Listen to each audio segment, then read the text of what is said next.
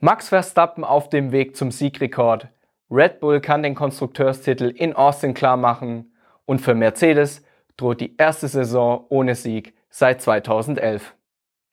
Alle Infos zum Grand Prix der USA bekommt ihr heute dazu in einer neuen Folge Hauptsache Königsklasse.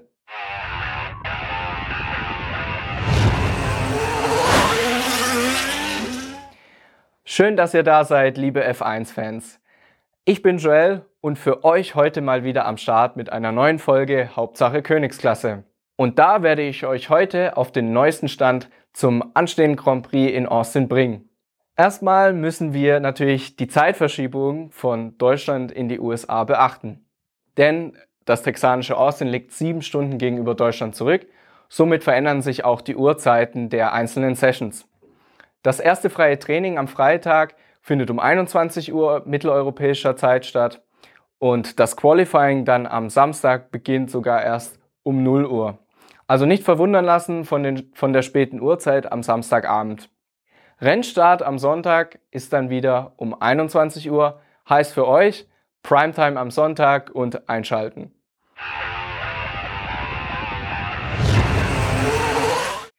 Hellwach dürfte da vor allem Max Verstappen sein. Vor zwei Wochen krönte er sich im japanischen Suzuka zum alten und neuen Weltmeister. Also reist Mad Max frisch gebacken nach Texas. Könnte man meinen, dass er als neuer Doppelchamp die letzten vier Saisonrennen entspannt angehen lässt. Doch darauf sollte die Konkurrenz nun wirklich nicht hoffen. Denn für den Niederländer wiegt ein Allzeitrekord. Aktuell steht Verstappen bei zwölf Saisonsiegen. Den Rekord für die meisten Siege in einem Jahr teilen sich noch Michael Schumacher und Sebastian Vettel mit 13 Siegen in einer Saison. Die aktuelle Form von Max und Red Bull spricht allerdings dafür, dass er diesen Rekord bricht und sogar noch weiter ausbaut. Interessant wird es aber, wenn man die Siegquote betrachtet, die ich für euch mal ausgerechnet habe. Vettel gewann in seinem dominanten Jahr 2011 13 von 19 Rennen. Das entspricht einer Quote von 68 Prozent. Rekordweltmeister Schumacher dagegen siegte sogar 13 Mal in nur 18 Rennen. Das macht eine beachtliche Siegquote von satten 72 Prozent. Um ebenfalls diese 72 Prozent zu erreichen, müsste Verstappen die letzten vier Rennen gewinnen. Wie gesagt, bei seiner aktuellen Form und der Überlegenheit des Red Bull ist die Chance trotzdem sehr groß für den 25-Jährigen, das zu erreichen. Von Siegen träumen kann dagegen nur Verstappens härtester WM-Gegner aus dem vergangenen Jahr, Lewis Hamilton. Der Engländer ist in dieser Saison noch ohne Rennsieg gerade für den erfolgsverwöhnten Hamilton keine einfache Zeit in diesem Jahr. Er selbst hat jetzt vor kurzem gesagt, dass er es vermisse, nicht mehr in der Lage oder in der Position zu sein, mit seinem Auto ganz vorne mitzukämpfen. Das liegt weniger an ihm selbst, sondern vielmehr an dem Mercedes W13, der bis zuletzt einfach nicht siegfähig war. In der WM liegt Hamilton mit 180 Punkten sogar nur auf dem sechsten Rang. Für ihn könnte Ende der Saison damit auch eine beeindruckende Serie zu Ende gehen. Der siebenmalige Weltmeister gewann seit seinem F1-Debüt 2007 mit McLaren in jeder Saison mindestens ein Rennen in der Formel 1. Noch hat Hamilton also vier Rennen Zeit, seine Serie am Leben zu erhalten. Austin liegt ihm da auf jeden Fall, denn fünfmal gewann Mr. Austin bereits dort.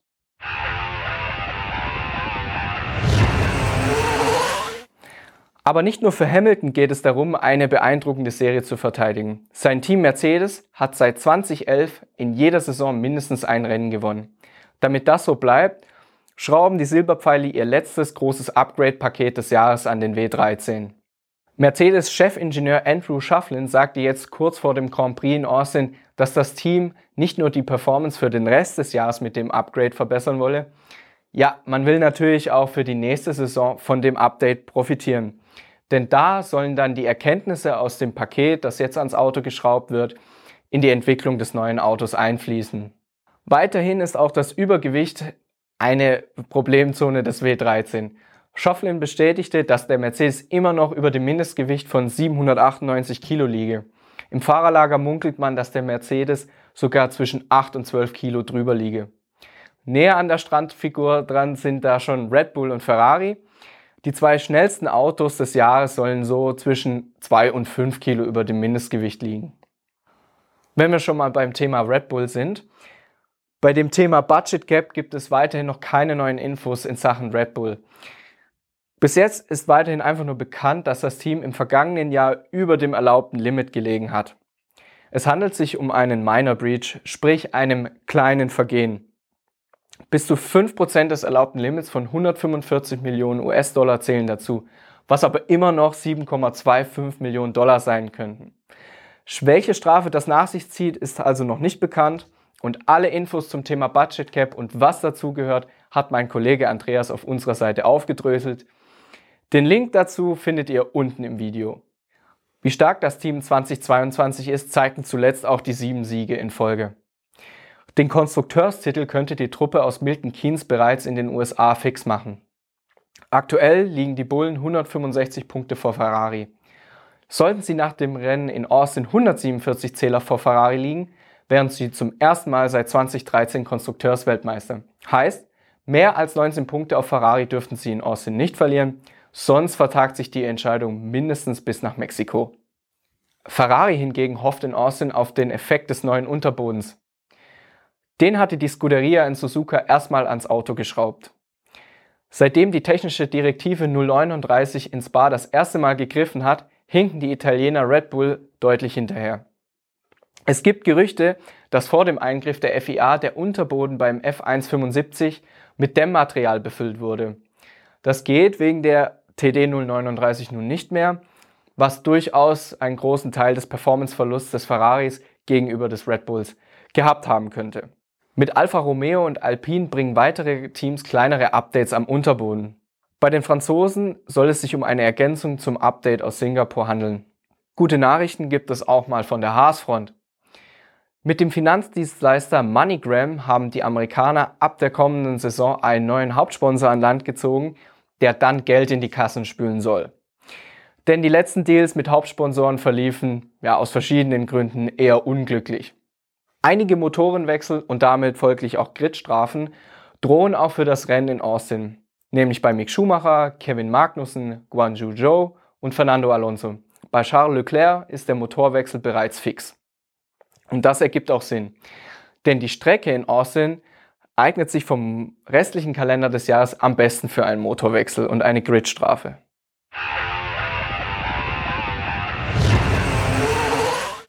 Der Circuit of the Americas hat eine der längsten Geraden im Kalender zu bieten und damit auch eine optimale Überholmöglichkeit im Rennen. Satte 1,2 Kilometer ist die Gerade lang. Insgesamt hat die Strecke 20 Kurven, 11 mal geht's links herum und 9 mal rechts rum. Gut überholen lässt es sich auch auf der Start-Zielgeraden. Die Fahrer müssen zur ersten Kurve eine Rampe mit der Höhe von 41 Metern erklimmen. Den Brems- und Einlenkpunkt müssen sie wegen ihrer niedrigen Sitzposition im Auto dann quasi blind finden. Vor allem die schnellen S-Kurven im ersten Teil der Strecke sorgen bei den Fahrern für Freude. Wenn sie mit einer Durchschnittsgeschwindigkeit von 250 km/h über eine Länge von 800 Metern durch die Kurven rasen. Weniger Freude auf dem 5,5 Kilometer langen Kurs machten aber in den vergangenen Jahren die vielen Bodenwellen in Texas. Und das liegt an dem lehmigen Untergrund, auf dem die Strecke gebaut worden ist. Im Winter wurde deshalb der Asphalt komplett saniert. In Kurve 2 und 10 verbauten die Bauarbeiter sogar Bewährungsstahl. Bevor ihr euch fragt, was das ist, ich habe meine kleine Schwester gefragt, die ist nämlich Bauingenieurin, weil ich habe das selber nicht gekannt. Also, es wird Stahl zum Beispiel in Form von Stäben als ein gemeinsames Mattengeflecht in den Boden verbaut und dann mit Beton begossen. Das ergibt dann eine gemeinsame Fläche. Und das hat den Vorteil, dass der Beton dann nicht mehr an einzelnen Stellen absacken kann. Außerdem ist es stabiler gegen Belastungskräfte, die ja bei einem Formel 1 Autos doch stark wirken. Also an der Stelle nochmal vielen Dank, Meurer. Mit dem neuen Asphalt wird es auf jeden Fall spannend zu sehen sein, wie sich das auf die Performance der einzelnen Autos dann auswirkt. Favorit dürfte aber nach den sieben Siegen in Serie auf jeden Fall Red Bull sein. Wichtig in Texas wird dann auch wieder die Setup-Arbeit werden. Trotz der langen Geraden tendieren die Teams dazu, die Autos eher auf Abtrieb einzustellen. Das bringt dann eine bessere Rundenzeit. Dafür könnte man dann aber auf der Geraden im Rennen leichte Beute für Autos mit mehr Topspeed werden. Im ersten freien Training dürfen sich dann auch einige Nachwuchsfahrer auf der anspruchsvollen Strecke versuchen.